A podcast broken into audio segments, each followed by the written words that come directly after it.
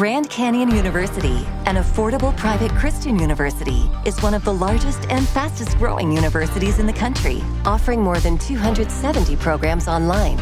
In addition to federal grants and aid, GCU's online students received nearly $130 million in institutional scholarships in 2022. Find your purpose at Grand Canyon University. Private, Christian, affordable. Visit gcu.edu slash myoffer to see the scholarships you may qualify for.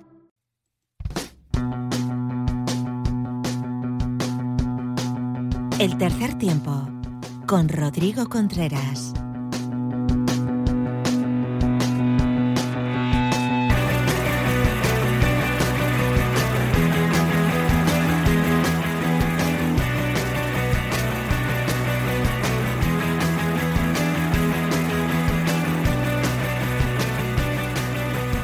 Bueno, pues abrimos nuestra ventana para los equipos mundialistas. Ya sabes, la ventana que cada lunes te vamos actualizando con Lulo Fuentes.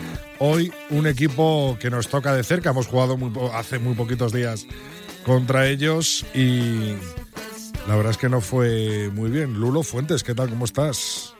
Pues muy bien, mal día para abrir la ventana, ¿no? Que hace un día un frío horroroso. Porque no sé si es la mejor metáfora para el día de hoy, pero bueno, es lo que toca, lo que toca. La ventana de invierno del rugby. Ventana de invierno total, sí, sí, Hablo de Georgia, ¿no? Hablo de, de los lelos y, y, de, y bueno, de, de, de que desde hace tiempo es el equipo más potente de Europa sin contar las seis naciones, ¿no?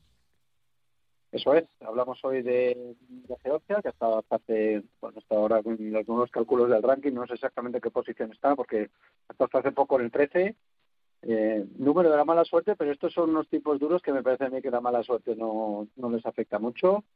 Como dices, un equipo potentísimo, eh, país pequeño, independiente de la Unión Soviética desde el 91 únicamente, geográficamente ya te dice un poco del carácter que tiene esta gente. Están rodeados por Rusia, que es la zona además del Dagestán, que es también de todos los peleones estos de la MMA y tal, esos son de Dagestán, gente dura.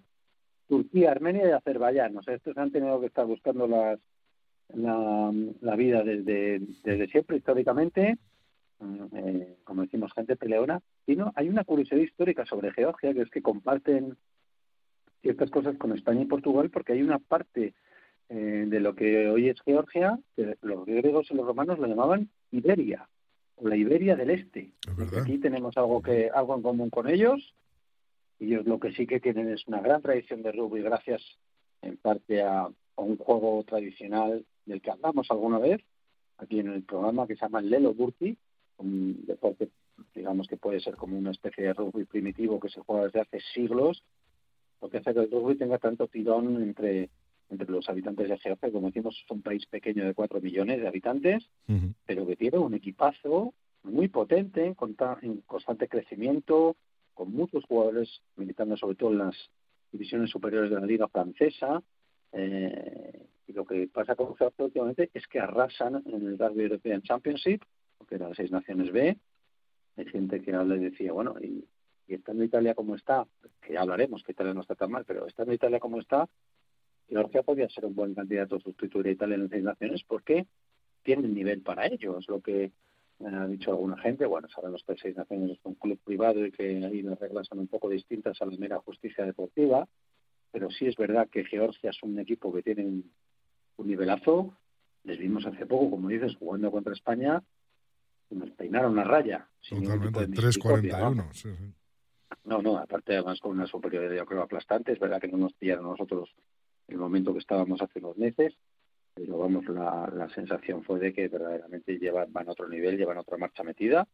Eh, es, un equipo que desde 2003 ha jugado todos los mundiales, eh, un poquito después de su independencia, y es que la verdad es que nunca han pasado la fase de grupos, pero es un rival que nadie quiere, porque el desgaste de los partidos contra los cercanos pasa un poco como con los polinesios, ¿no? Que aunque ganes, el desgaste físico es tremendo y el riesgo de lesión también importante, porque son jugadores muy bravos, muy físicos, con una melee muy, muy potente, una delantera muy dura eh, y una línea muy solvente, es decir, te pueden hacer el día cualquier día porque es un equipo muy bueno.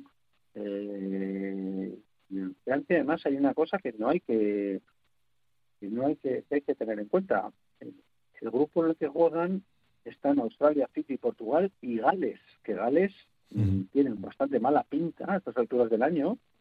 Entonces eso puede hacer que el grupo sea mucho más eh, cerrado de lo que parece, porque a la Gales actual, pues eh, tanto Fiji como Georgia le pueden poner muchísimos aprietos y puede ser que, tengamos sorpresas. A Gales le, ganaron hace poco en, la ventana de otoño en, Cardiff y, además hizo la de derrota hasta la que hizo que Pivac saliera del, del equipo galés.